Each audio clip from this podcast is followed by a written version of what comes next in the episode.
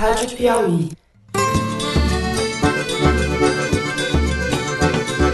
Olá, está no ar mais um Foro de Teresina. Infelizmente, eu gostaria muito de estar fazendo isso, trazer os esclarecimentos ao Ministério Público, às autoridades competentes, mas não foi nem me dada a oportunidade de fazer isso. Eu sou Fernando de Barros e Silva, diretor de redação da revista Piauí. Hoje em dia, um precisa do outro. O Brasil precisa de vocês. E vocês, com toda certeza, em parte, precisam do nosso querido Brasil. E estão aqui comigo o editor do site da Piauí, José Roberto de Toledo. Fala, Toledo. Opa!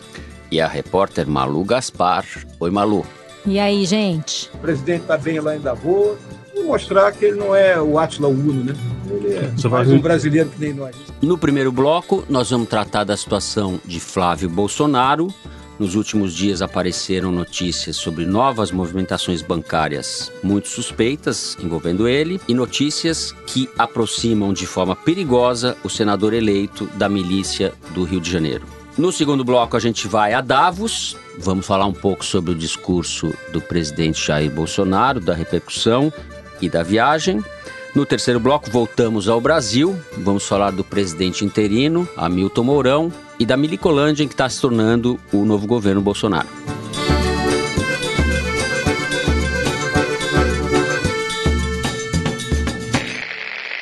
Muito bem, a situação do senador eleito Flávio Bolsonaro se agravou bastante em duas frentes. O COAF fez novas revelações envolvendo movimentações bancárias suspeitas dele. A gente soube, além disso, que a mãe e a mulher do chefe do escritório do crime, que é uma milícia aqui do Rio de Janeiro, formada por ex-policiais do BOP, que atua na zona oeste do Rio, a mãe e a mulher do Adriano da Nóbrega, é um ex-policial do BOP, que está foragido, trabalhavam até o final do ano passado no gabinete dele como deputado estadual aqui do Rio. Malu, vamos começar pelos depósitos? Podemos começar pelos depósitos. Já está notícia antiga no dia de hoje, mas é, acho que é importante a gente recuperar o fio, porque foi a partir daí que a situação do Flávio Bolsonaro se agravou. O Jornal Nacional divulgou na sexta-feira um relatório do COAF que mostrava 48 depósitos de 2 mil reais na conta do Flávio Bolsonaro, num total de 96 mil reais, feitos no único mês de 2017, sendo que alguns depósitos eram feitos em numa sequência e muito rápida, muito impressionante impressionante. 10, de 10 depósitos de 2 mil em 3 minutos, uma coisa bem atípica. E também o Flávio Bolsonaro pagou um título de mais de um milhão de reais da Caixa Econômica Federal. O relatório do COAF não diz como, mas aparentemente também uma movimentação atípica para o COAF. Isso chamou atenção porque o Flávio Bolsonaro tinha pedido para o STF para ter uma investigação sobre ele suspensa, alegando que ele poderia ter o direito ao foro privilegiado. O nosso ministro do do STF, Luiz Mata no peito Fux, chamou para hum. si a responsabilidade, matou no peito. Uma coisa que ele não fez para o governo do PT, ele fez para o Bolsonaro. E criou-se toda uma celeuma. E aí, como se não bastasse, o, o Flávio Bolsonaro foi às TVs dizer que ele estava sendo perseguido. Curiosa essa versão, uma versão que nós já ouvimos no passado de outros governantes sendo investigados, dizendo que estava sendo perseguido, que havia uma operação em curso para tirar a credibilidade do governo e atacar o pai dele, quando então acontece uma operação grande aqui no Rio de Janeiro, foi intitulada pela própria polícia como Operação Os Intocáveis, que se destinou a prender líderes de uma milícia muito grande, muito poderosa e muito perigosa aqui no Rio, chamada Escritório do Crime. Para o ouvinte que não mora no Rio, talvez não seja muito evidente quando você fala em milícia o que, que isso significa. As milícias são um poder paralelo que, assim como o tráfico toma conta de determinadas regiões da cidade, a milícia toma conta de outras. E ela vende não só proteção para os habitantes daquela área. Explica como... proteção, né? Porque é proteção contra eles mesmos. Mas né? é o que eu ia dizer. Proteção no sentido de impedir que entrem traficantes, mas também um julgo sobre aqueles moradores que são obrigados a pagar para os policiais que supostamente, né, vamos falar supostamente porque a questão é mais complicada, obrigam esses moradores a pagarem taxas para ter gatonete, que é a ligação clandestina de TV a cabo, ligação exploração clandestina de luz, gás, fornecimento de gás, energia elétrica, que mais? Transações de E no grilagem caso, no de caso terra. dessa milícia específica e da região do- da zona oeste do Rio, eles são acusados também de explorar o mercado imobiliário clandestino. e- Grilagem de terra pública e as milícias são um fenômeno que surgiu no Rio a partir ali dessa região, da zona oeste do Rio. São favelas horizontais enormes, regiões bem pobres, que o Estado não entrou e os policiais Milicianos. Toma, milicianos, policiais tomaram conta. E aí, o que que acontece? Quando se prende esses líderes, esse Adriano está foragido, a operação revela que a mãe e a mulher do Adriano da Nóbrega, que é esse cabeça dessa milícia super perigosa, estavam empregadas no gabinete do Flávio Bolsonaro na Assembleia Legislativa. Uma delas fez depósitos para o Queiroz e também se revelou que o Flávio Bolsonaro homenageou esses policiais no passado, otorgando medalhas a esses policiais. E são policiais que já eram suspeitos, um era suspeito, o outro era investigado por crimes cometidos com características de crime cometido por milícia. E aí, a gente tem que tomar cuidado com o que a gente vai dizer, porque assim, um outro dado é que esses membros dessa milícia podem ter ligação com o assassinato da Marielle Franco. Segundo o governador Wilson Witzel. Segundo o governador Wilson Witzel, segundo as investigações. Isso não quer dizer, obviamente, que o Flávio Bolsonaro está ligado à morte da Marielle Franco. Mas é razoável dizer que ele tem ligação com esses É, membros dessas milícias. Eu queria- e não quer dizer que ele está ligado, mas quer dizer que esse submundo, digamos assim, esse esgoto, ficou muito próximo do topo da República, né? A distância entre o topo da República e esse submundo das milícias ficou bem curta. Na verdade, essa ligação já era próxima há muito tempo e isso não ficou evidente para nós agora que começa a ficar. Porque quando você começa a ver a história do Queiroz, você entende um pouco como é que se chegou a esse ponto. O que, que eu quero dizer com isso? Eu tenho uma fonte na Polícia Militar que esteve com Queiroz no batalhão, 18º Batalhão de Jacarepaguá, no início dos anos 2000 e que presenciou todo esse processo. E aí me contou umas coisas, eu fui pesquisar na internet, nas notícias da época, e o que, que você consegue concluir?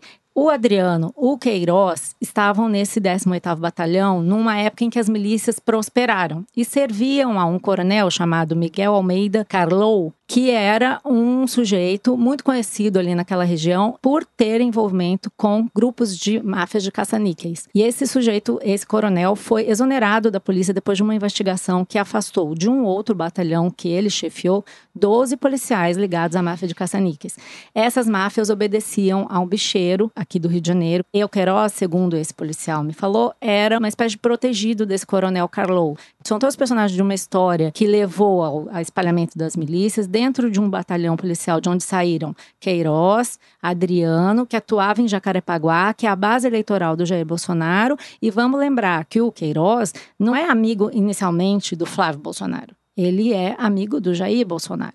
Então existe um componente aí perigoso. É, porque- então nós não podemos ligar o Flávio Bolsonaro ao crime da Marielle, não há elementos para isso, mas podemos ligar sim esse esgoto da República, que representa as milícias, e o topo da República. O Jair Bolsonaro fez discursos a favor das milícias, não é mesmo, Toledo? Vamos lá. As milícias são a pior coisa que existe no Rio de Janeiro. Na minha opinião, são pior que o tráfico. Elas usam o poder do Estado, porque são policiais, são bombeiros, ex-policiais, quando cometem crimes, alguns deles são exonerados. Então, ela se confunde com o poder do Estado. A milícia, para quem não é daqui, pode até soar como uma coisa positiva, porque parece uma coisa paraestatal. Não é. É tão criminosa quanto o narcotráfico e, ao meu ver, mais perversa porque usa o poder do Estado para cometer os crimes que comete. E ela tem um leque de abrangência mais amplo do que o, o tráfico. E agora começou a disputar espaço com o próprio tráfico, né, nos últimos anos. Guerra Na- expulsa é. o tráfico de, de não, no alguns negócio de morros. droga, inclusive. Sim. É. Agora, que eu acho que essa questão da palavra é importante porque a gente nota que há uma certa, aspas, simpatia pela milícia no sentido de que, ah, não, é melhor que haja milícia do que que haja o tráfico. A meu ver, é pior, porque você estimula a corrupção policial. Acho que esse é um ponto importante. O segundo ponto, a reação da família Bolsonaro a esse caso me lembra os Simpsons. Não sei de nada, não fui eu, já estava assim quando eu cheguei. já estava assim quando eu cheguei. Essa basicamente o resumo das declarações do Flávio Bolsonaro quando confrontado com a abundância de indícios contra o Queiroz e contra vários assessores que ele empregou no seu próprio gabinete, a mãe do ex-capitão Adriano, que foi expulso da Polícia Militar porque é acusado de homicídio Uhum. e ainda vai ser julgado, vai a júri popular provavelmente no mês de abril, e que é foragido da polícia desde o começo da semana, a mãe dele ficou uma década no gabinete do Flávio Bolsonaro. E a explicação do Flávio é: não, foi o Queiroz que contratou. Uhum. E se ela cometeu alguma ilicitude, é um problema do Queiroz. Ora, o motorista que tinha dificuldades para fechar as contas e teve que pedir um empréstimo de 40 mil reais, segundo o Jair Bolsonaro, para ele, e isso justifica os 24 mil reais que ele depositou na conta da Michele Bolsonaro, atual mulher do Jair Bolsonaro. Como é que esse cara, que supostamente tinha dificuldades financeiras, comandava o gabinete do Flávio, dando ordens, contratando, demitindo, e, pior, movimentou, segundo o Lauro Jardim, 7 milhões de reais na conta dele. Alguém aqui movimentou 7 milhões de reais na sua conta em poucos anos? Eu não movimentei. Como é que um cara que tem dificuldade, precisa emprestar dinheiro, movimenta essa quantidade de dinheiro? Tá tudo muito mais É, a explicado. gente Se ele- descobriu que é o gabinete do Queiroz, não, não é Se do ele Flávio, não né? comanda nem o gabinete dele, É. o que, que ele tem capacidade de fazer, né? Nesse caso, é interessante que a reação dos membros do governo, que foram evidentemente brifados, os ministros todos estão dizendo que esse é um caso que não tem nada a ver com a presidência da República, não tem nada a ver com o Bolsonaro, é um caso do Flávio. Vários ministros falaram isso.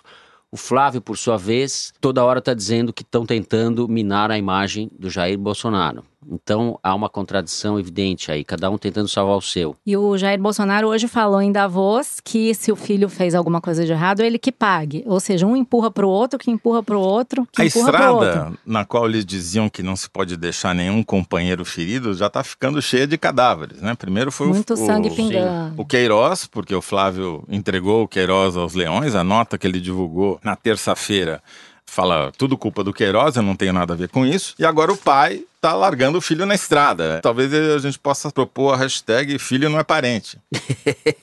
Demorou muito pouco para a gente ver os Bolsonaro começarem a criticar o Ministério Público, a alegar que são alvo de perseguição, que a quebra de sigilo deles foi ilegal. Aqui cabe um parêntese que não houve uma quebra de sigilo, houve um relatório de inteligência do COAF, e esses relatórios são feitos com frequência e são usados nas investigações. O fato do relatório ter vazado não significa que a quebra de sigilo seja ilegal. Aliás, não se chama quebra de Uhum. sigilo, chama outra coisa. É um e esses controle, relatórios né? estão chancelados, já foram utilizados, já foi questionado em ações no Supremo Tribunal Federal o fato desses relatórios serem utilizados e eles não são considerados quebra de sigilo. E o é- vazamento foi a- o principal instrumento da investigação da Lava Jato durante exatamente, anos. Exatamente, várias semelhanças. E a outra semelhança é que não só eu, como várias pessoas, inclusive que apoiaram o Bolsonaro, membros da direita que agora estão apanhando nas redes sociais por terem criticado o Flávio Bolsonaro, não foi eu que falei isso. Vários disseram que se assemelha ao episódio do Bessias. Não sei se vocês lembram disso. Dilma Rousseff arrumou uma nomeação para o Lula ser ministro para ele ganhar foro privilegiado. O Flávio Bolsonaro, assim que teve uma chance, quis lá pendurar também no foro privilegiado. Ou seja, eu só lembrava de Janaína Pascoal em seu discurso na convenção que nomeou Jair Bolsonaro candidato a presidente, dizendo que eles tinham que tomar cuidado para não virar o PT com sinal trocado.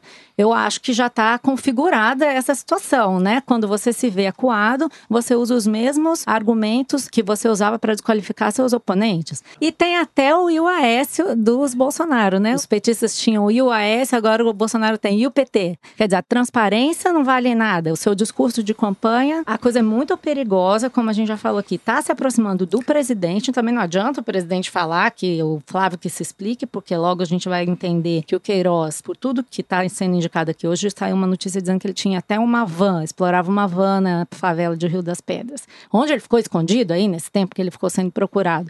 Ele é um miliciano. Ele tem cara de miliciano, cheiro de miliciano, jeito de miliciano, mora na casa do miliciano. Então, e aí? Esse cara, 35 anos de relacionamento com o presidente da República. Não adianta empurrar um pro outro. As revelações estão vindo. E também não adianta dizer que é uma conspiração, né, Toledo? Sim, infelizmente, e essa explicação quem deu foi o próprio Jair Bolsonaro num discurso que a Malu desencavou dos anos 2000, É de 2008.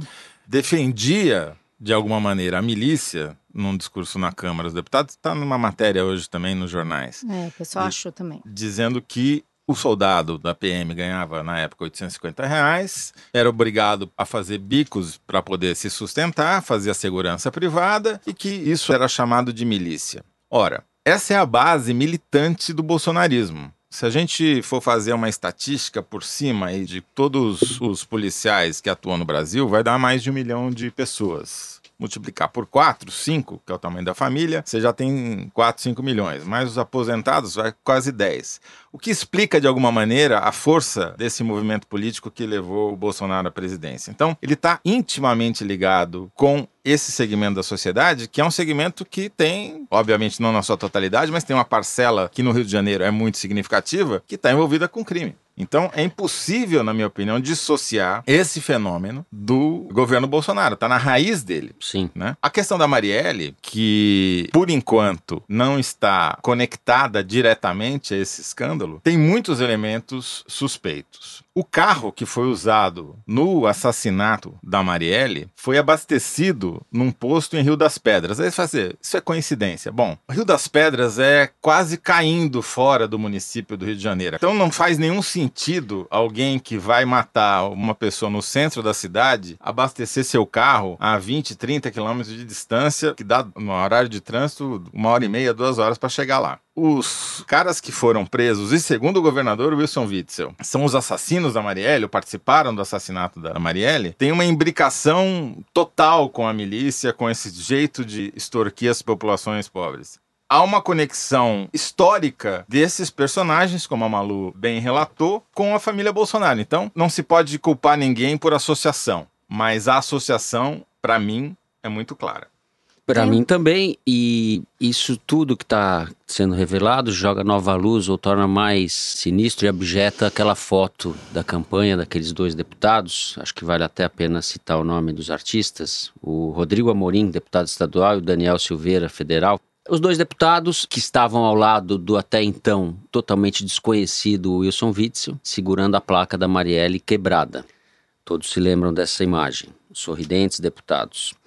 A Malu tratou do foro privilegiado aqui. Eu queria lembrar um pouco a decisão pornográfica do Fux, né? Um pouco incompreensível de atender o pedido do Flávio Bolsonaro. Não foi preciso nem levar um cabo e um soldado para o Supremo, né? Bastou é. o cara pedir que o Fux atendeu.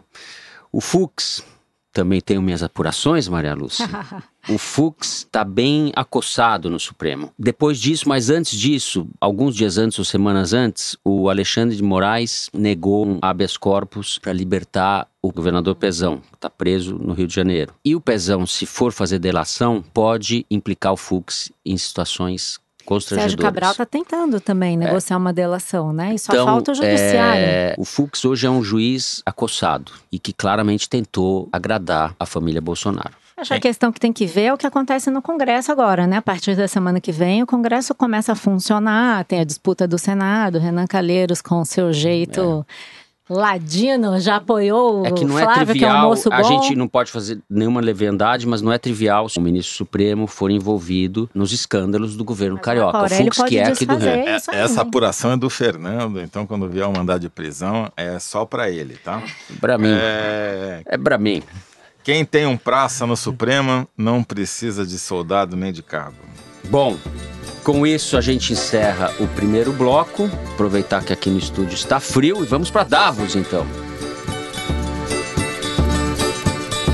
Bem, Jair Bolsonaro fez seu discurso em Davos e a gente não pode nem dizer que deu sono, que serviu para embalar o sono, porque foi curto demais, até para embalar o sono. A repercussão internacional foi bastante crítica, as pessoas ficaram bastante decepcionadas. O circunspecto Wall Street Journal disse que não foi um discurso de levantar a plateia. A correspondente Heather Long do Washington Post, especializada em economia, usou a expressão big fail, grande fracasso, grande fiasco, para caracterizar o discurso. O Le Monde disse que Bolsonaro se satisfez em fazer o mínimo. O Financial Times tirou um sarro, dizendo que ele se agarrou aos cartões que eram passados para ele, enfim. Uhum. Tava tudo decorado, mas é assim mesmo que eu falo, decorado. Foi Quem o Ricardo Lízias que falou o belo discurso do Marcelo Adnet em Davos. Era Bolsonaro imitando o Adnet imitando o Bolsonaro. Toledo.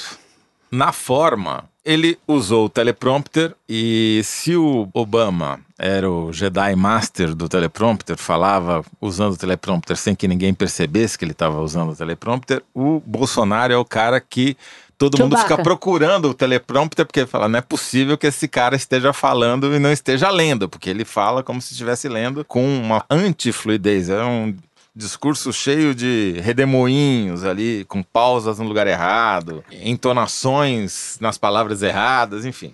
Do ponto de vista formal, foi muito ruim, e eu acho que isso causou essa impressão negativa generalizada que se expressou na imprensa golpista internacional, que eles vão dizer que essa é a imprensa... Comunista, Wall Street Journal, Exato. comunista. Bom, já chamaram a economistas de, de Comunista? É, de, é, é, é comunista? É, é communist. Então, nada me surpreende. Mas, enfim, formalmente foi muito ruim.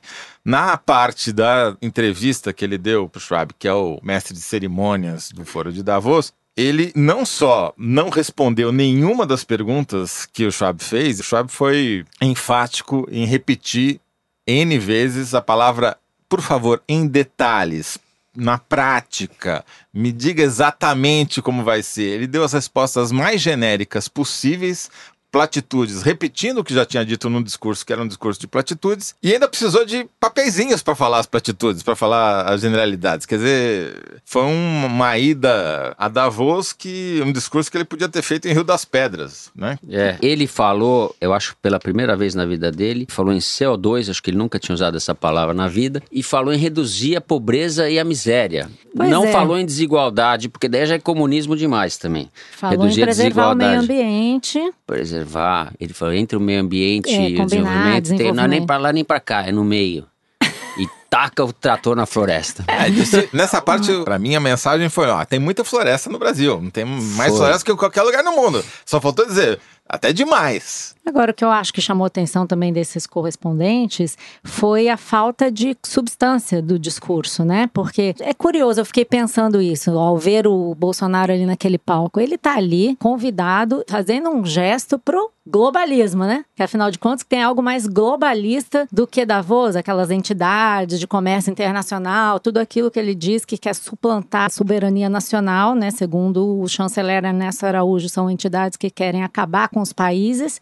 Ele foi lá trazer continência para o globalismo e era uma oportunidade, do ponto de vista de quem olha o comércio global, toda a imagem do Brasil lá fora, era uma ótima oportunidade, porque o Brasil estava escanteado. Para ter alguma substância, né? Era uma oportunidade de dizer coisas que as- os investidores internacionais querem ouvir. Eu fui olhar os discursos de Dilma, Lula, é, bem, Temer, Lúcia. nos, outros, nos outros fóruns de Davos, e eles iam lá para passar recados. Ok, o Bolsonaro passou um recado, tá? Eu não acho que ele não passou recado nenhum. Ele falou de família, da direita, da Venezuela, essas coisas que ele gosta de falar. E fez dois acenos que foram destacados pelos jornais na falta de coisa melhor, que ele queria fazer mais comércio internacional, que o Brasil vai vender e comprar produtos de todos os países e tal, que não vai se isolar.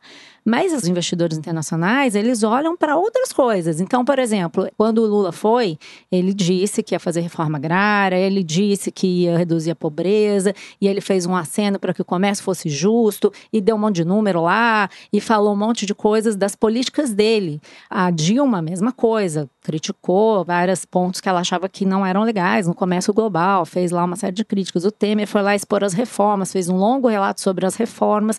O Bolsonaro falou genericamente, acho que por duas razões, assim, até antes dele fazer o discurso, alguns assessores falaram que ele não ia falar de reforma da previdência, o Eduardo Bolsonaro também falou isso. E aí me passa duas impressões. Uma que eles não ou eles não acham que devem ficar falando sobre isso para os gringos, o que é um erro, porque hoje os fundos estrangeiros que investem no Brasil, os países que querem comprar coisas do Brasil ou vender para o Brasil ou instalar uma fábrica, eles querem saber se o Brasil vai ter estabilidade, se vai ter dinheiro para pagar as contas, e eles acompanham com lupa o que acontece nos países onde eles vão botar dinheiro. Amadores somos nós, eles são profissionais. Então você chega lá e não fala sobre reforma da Previdência, ou você acha que o cara não está interessado, que está errado, ou você acha que não é importante, o que também é muito ruim, uma sinalização muito ruim.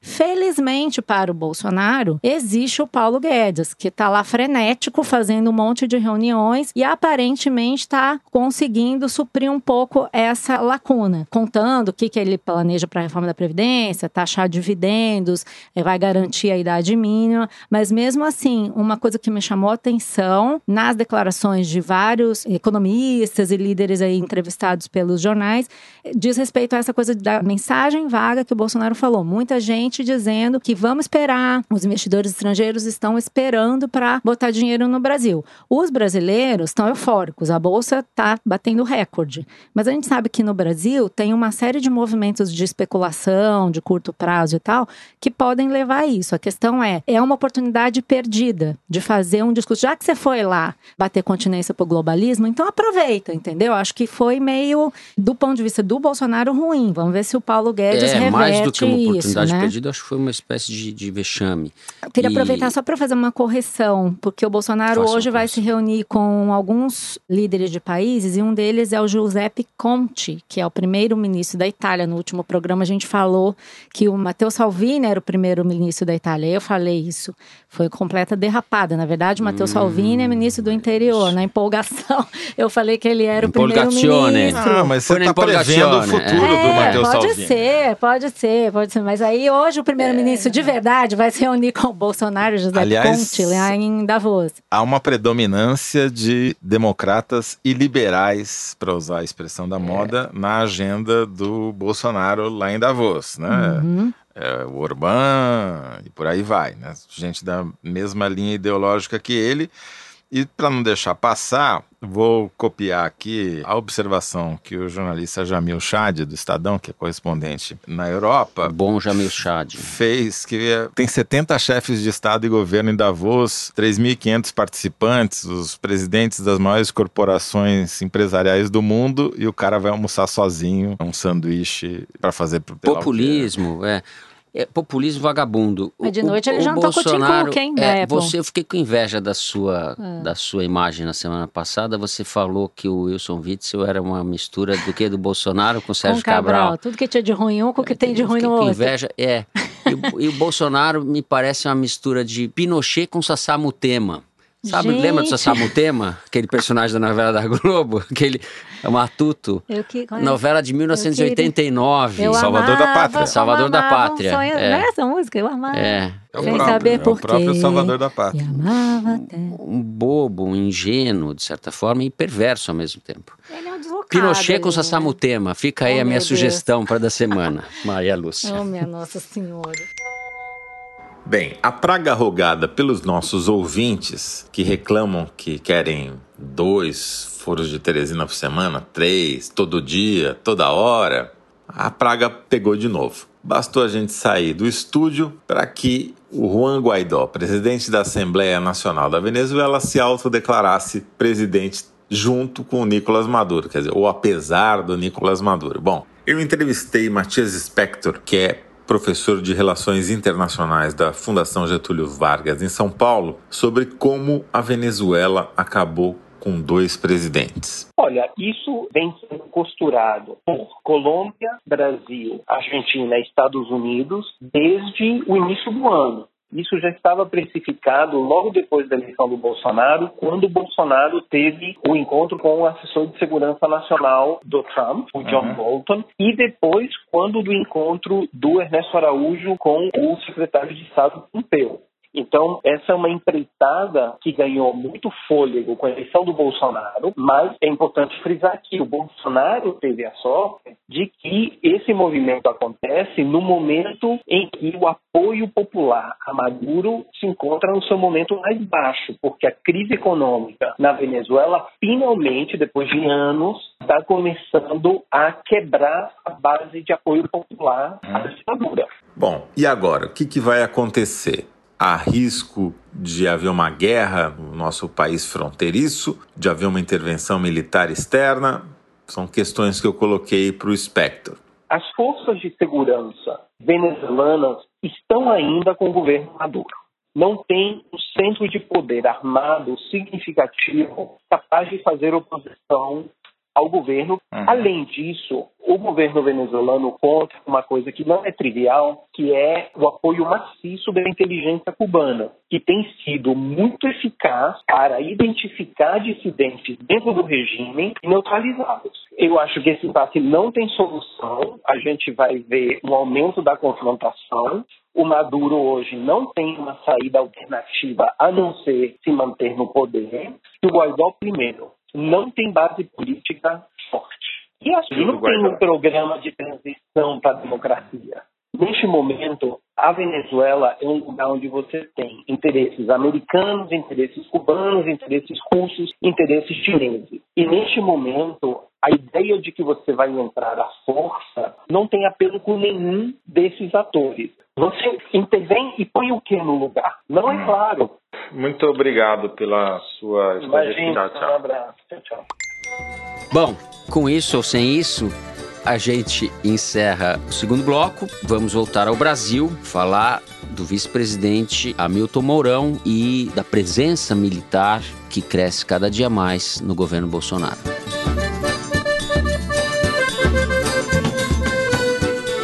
Muito bem. Jair Bolsonaro na Suíça e quem está cuidando da lojinha é o general Antônio Hamilton Mourão, nosso vice-presidente. É a primeira vez que um general assume o comando da República desde 85, quando Figueiredo deixou a presidência. Acho que a gente já pode aproveitar essa semana para falar da presença crescente dos militares no governo. A gente falou isso no final do ano passado ainda. O Bolsonaro não ia ter como preencher todos os cargos da burocracia, a tendência é que os militares ocupassem esse espaço. E também, Toledo, falar um pouco do contraste entre a atitude da família Bolsonaro e do presidente em relação à imprensa, que é hostil à imprensa profissional, e a gentileza, os cuidados que o Mourão talvez até alguma ironia na maneira como ele vem tratado talvez. a imprensa. Ele soltou uma mensagem aqui nas redes sociais. Quero agradecer a atenção e cumprimentar pela dedicação, entusiasmo e espírito profissional a todos os jornalistas que me recebem na minha chegada e de mim se despedem quando deixo o anexo da vice-presidência. Boas matérias a todos. 34 anos depois, temos um general Hamilton Mourão na presidência da República. Ele é o presidente enquanto vocês estão ouvindo esse programa. Ele é o presidente em exercício, não é Jair Bolsonaro, é o general, que tem uma atitude diferente em relação ao titular, porque ele, como o Fernando falou, tenta se aproximar da imprensa, dá entrevista quebra-queixo todo dia. Para quem não sabe, quebra-queixo é aquela entrevista que os repórteres ficam enfiando o microfone na cara dos entrevistados e ocasionalmente acabam na saída ou na chegada. batendo no queixo é. na boca deles com os microfones. Bom, enquanto o Mourão se esbalda com a imprensa no Brasil, faz piadinha, dá entrevista quebra-queixo todo dia, em Davos Jair Bolsonaro cancelou a entrevista coletiva que daria para jornalistas 40 minutos antes de ela acontecer. Depois do almoço, em vez de ir para o centro de imprensa, ele foi para o hotel, disse que estava muito cansado. E um assessor da presidência disse que os jornalistas estavam sendo punidos pelo seu comportamento antiprofissional no foro, seja lá o que isso signifique. Mais uma diferença entre o presidente em exercício e o presidente decorativo. Mas isso que o Bolsonaro não faz. O Mourão transformou numa rotina e ele não é o único militar, obviamente. Segundo o levantamento da Folha de São Paulo, são 45 militares ocupando cargos do primeiro ao terceiro escalão. Ou seja, voltamos 34 anos no tempo, pelo menos, né? Segundo o Bolsonaro, foi até curioso essa parte do discurso dele em Davos, ele disse que pela primeira vez na história do Brasil, o ministério tinha sido montado apenas pela qualidade técnica. Como foi... se ele fosse o único capaz de montar um Não, ministério. Tudo bem, isso eu até entendo, mas hum. eles ter esquecido que houve os ministérios da, da ditadura, ter dito que na... É. Então na ditadura os ministérios não eram formados assim, mas ele vive elogiando a ditadura e não entendi muito bem essa parte. Eu mas, não sei se ele estava se referindo também a Damares, ao Onyx. É, provavelmente. Não, o Ricardo Salles. O Ricardo Salles ou o Ernesto Araújo. É, exatamente. Acho que foi o Vélez Rodrigues. Agora, falando sério, a impressão que me dá é que o Bolsonaro está se transformando num presidente decorativo. Porque quem governa a parte das reformas é o posto Ipiranga. Quem cuida da infraestrutura, como os números mostram, são os militares, né? Eles ocuparam o Palácio do Planalto. Tem tanto general no governo que acharam até um Floriano Peixoto. E não é o cara que veio da cova, não, o ex-presidente. Não, é o cara que está vigiando Bebiano na presidência. Então os militares cuidam da infraestrutura. O Paulo Guedes cuida da economia e o Bolsonaro fica fazendo esses discursos de chefe de Estado, não de chefe de governo, né? As poucas vezes que ele se meteu a falar sobre coisas de governo, ele foi desmentido pelo próprio governo, falou que ia aumentar o imposto, o IOF, etc., e teve que voltar atrás. A impressão que está me dando, é muito cedo ainda, não tem nem um mês de governo praticamente, é que cada vez menos ele vai se meter no dia a dia da administração, vai deixar isso com os militares, vai deixar com o Paulo Guedes e vai cuidar dessa agenda simbólica, digamos assim. Vamos ver como é que isso vai funcionar na prática, porque, como lembrou a Malu, dia 1 toma posse o novo Congresso, a Câmara e o Senado, e o primeiro teste do governo na política vai ser a eleição dos presidentes da Câmara e do Senado. O Onis, Lorenzoni, Onis com S. É, Onis com S. Está fazendo campanha contra os favoritos, contra o Renan Calheiros, está tentando emplacar a Simone Tebet como candidata do MDB, que se passar dentro da bancada teria apoio do Tasso Gereissati, do PSDB, portanto, de parte da oposição de centro, digamos assim. E, portanto, seria nova favorita. E está tentando também inviabilizar a candidatura do Rodrigo Maia à reeleição na presidência da Câmara. Vamos ver como é que vai ser o resultado. Se os dois se elegerem, Renan e Rodrigo Maia, já vai ser um ponto negativo para o governo na política, que, como diz o lugar comum, é o único lugar onde o presidente não pode errar porque os que erraram, Collor e Dilma, caíram. Não custa nada para o general Mourão entrar aí também nessa seara, né? Porque o Toledo falou aí da imprensa, o Fernando também, acho que é uma boa, uma boa lembrança, porque ao contrário dos Bolsonaro que estão sempre atacando a imprensa, o Mourão está sempre elogiando, procurando conversar com todo mundo e tal. Mas não é só com a imprensa que o Mourão está fazendo esse jogo, não. Ele tem recebido representantes de outros países, chineses, para saber da verdadeira disposição do país de criar algum conflito com a China, são os árabes, banqueiros procurando Mourão, conversa com bancos. E é importante nessa geopolítica observar algumas coisas. Ele está, por exemplo, fechado com Paulo Guedes, a ponto de ontem defender o aumento do tempo mínimo de contribuição dos militares de 30 para 35 anos e também a taxação sobre as pensões das viúvas de militares. Então, o Mourão está fazendo suas alianças dentro do governo, está ocupando um espaço. Se tem uma coisa que ele não está sendo no momento, é um vice decorativo né? Ele está lá no anexo dele, num outro prédio lá em Brasília, longe do Bolsonaro, mas ele desempenha um papel relevante e gosta de mostrar que está desempenhando esse papel. Ele quer que todo mundo veja que tipo de vice ele é. E tira onda, assim, me chamou muita atenção em relação eh, ao Mourão, uma frase que ele falou sobre o Ernesto Araújo, na revista Época, um perfil do Ernesto Araújo, que foi publicado na semana passada, em que ele tira onda com Ernesto Araújo, perguntando qual seria a chamada de capa da revista, ele diz assim: terá Ernesto condições de tocar e dizer o que é a política externa do Brasil? Porque ele não falou o que pretende fazer. Vai todo mundo virar israelense desde criancinha? Vai todo mundo virar fã dos americanos de qualquer jeito?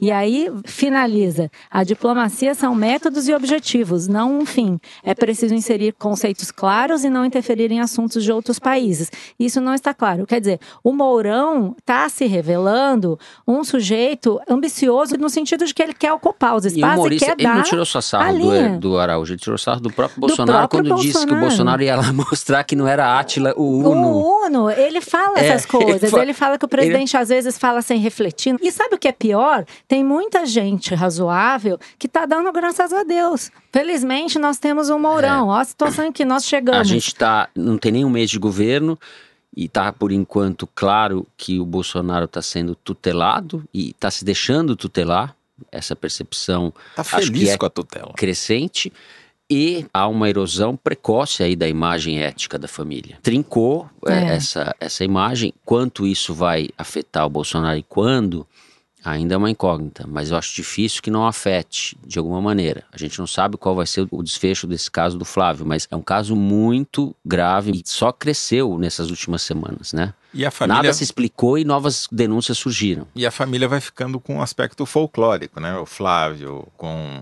essas denúncias todas, movimentações suspeitas, envolvimento com milicianos.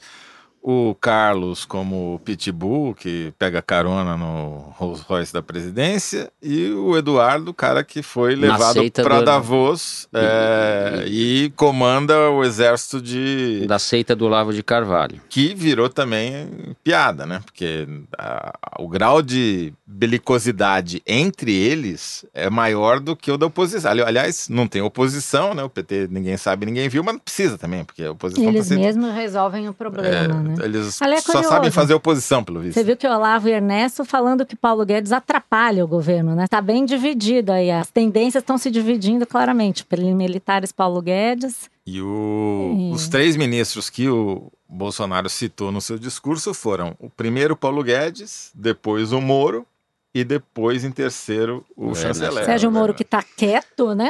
Mas Maria as instituições estão funcionando. Né? São as instituições estão funcionando. São parentes. Sérgio Moro quieto, quieto, que por favor me esqueçam. É. Quero só ver. Bem, que confusione.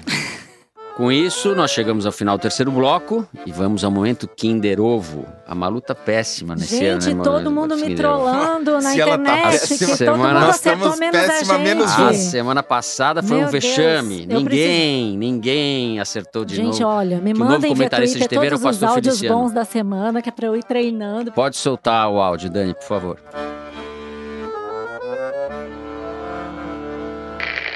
Vamos parar do do, do disse-me-disse. Eu já falei, pessoal, tudo que for anunciado, tudo que for ser feito no governo, eu vou botar no meu Facebook, sabe? Então, essa aqui é a primeira vez que eu não estou fazendo uma live ou postando alguma coisa.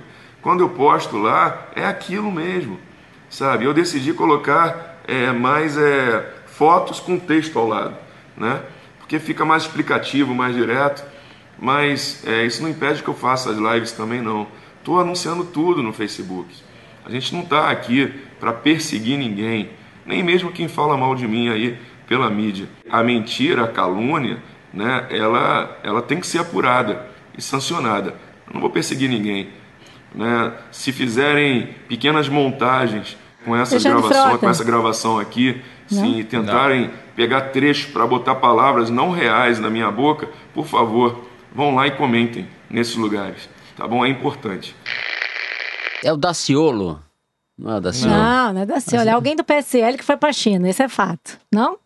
Tô errada? É, a produção agora não, tá Luiz querendo Miranda, pegar tem um tal de Luiz Miranda que foi pra China, né? Silveira, não sei o que é da Silveira. Quem é, meu Deus? Você tá pegando nós. Olha isso, que sotaque carioca é o Marcos Rocha, eleito pelo PSL, governador de Rondônia. PSL, você tem PSL.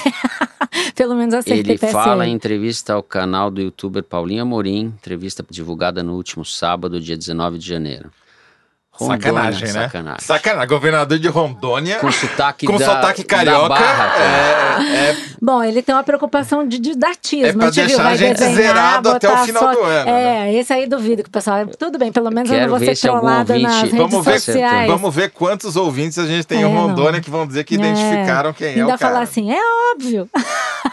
É óbvio que Mas é o. Como é que, que ele é chama? Marcos Rocha. O que é pedagógico aqui é que o sujeito também usa os mesmos métodos da família Bolsonaro, né? Estou divulgando tudo pelo é Facebook lá ainda. Eu gostei que é... ele faz as fotos também, né? O desenho, né? Desenho com legenda. Bom, derrotados mais uma vez, a Malu não se conforma, vocês não sabem como ela fica mal. Dois dias para se recuperar Nossa, quando ela não ganha sofro. o Kinder Ovo. Eu sofro. Nós vamos agora ao Correio Elegante para saber o que os ouvintes andam comentando pelo Facebook, Instagram, YouTube, Twitter e pelo e-mail forosteresina@revistapiauí.com.br. E eu vou começar o Correio Elegante com uma mensagem que eu recebi do Bruno Carvalho, professor Bruno Carvalho de literatura, estudos culturais, que está em Harvard, me criticando de maneira muito simpática pelo fato de eu ter omitido que o Horkheimer é coautor da Dialética do Iluminismo, o livro que eu citei. Eu falei que era Meu do Adorno. Deus. É do Adorno é e do Horkheimer. É um livro cabeçona. publicado em 1947, A Dialética do Iluminismo. Está na cabeceira do Olavo de Carvalho. Ele adora. Hum. Bom, o Twitter foi a loucura, Malu porque vários ouvintes acertaram o Kinder Ovo da semana passada ah, e você percebi. não. É, menina, O jornalista louca. Giovanni Ramos, que mora em Covilhã, Portugal, disse o seguinte: Decidi escrever para vocês porque me aconteceu um fato estranho. Eu acertei o último momento Kinder Ovo, que ninguém do foro acertou.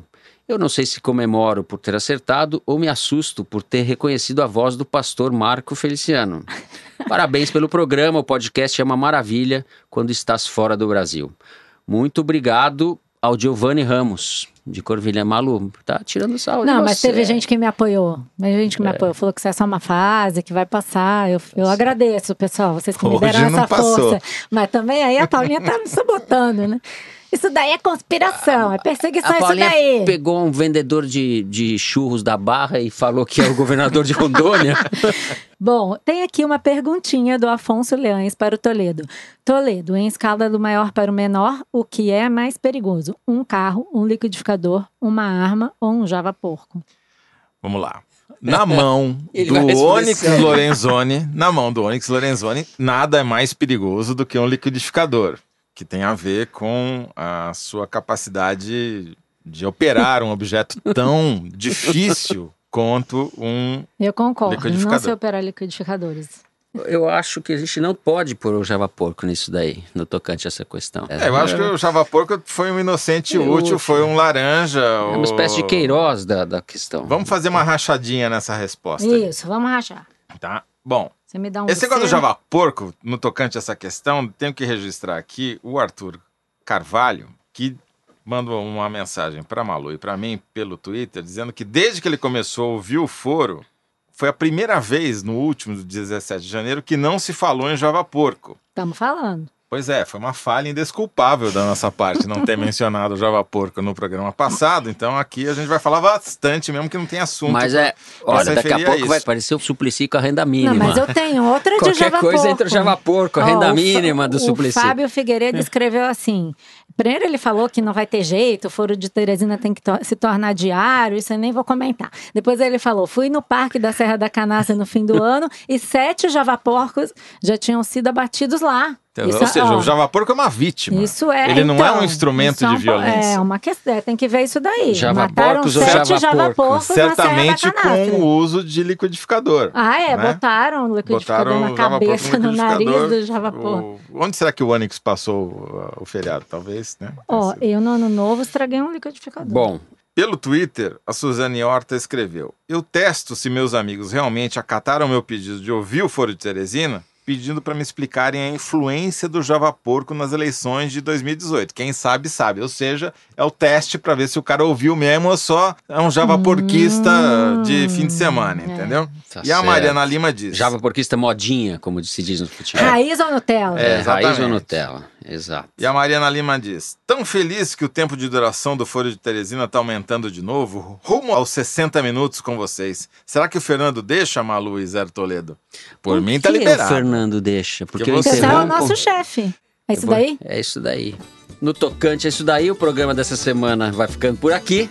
A direção do Foro de Teresina é da Paula Scarpim, produção da Luísa Miguez, do Luiz de Massa e da Mari Faria.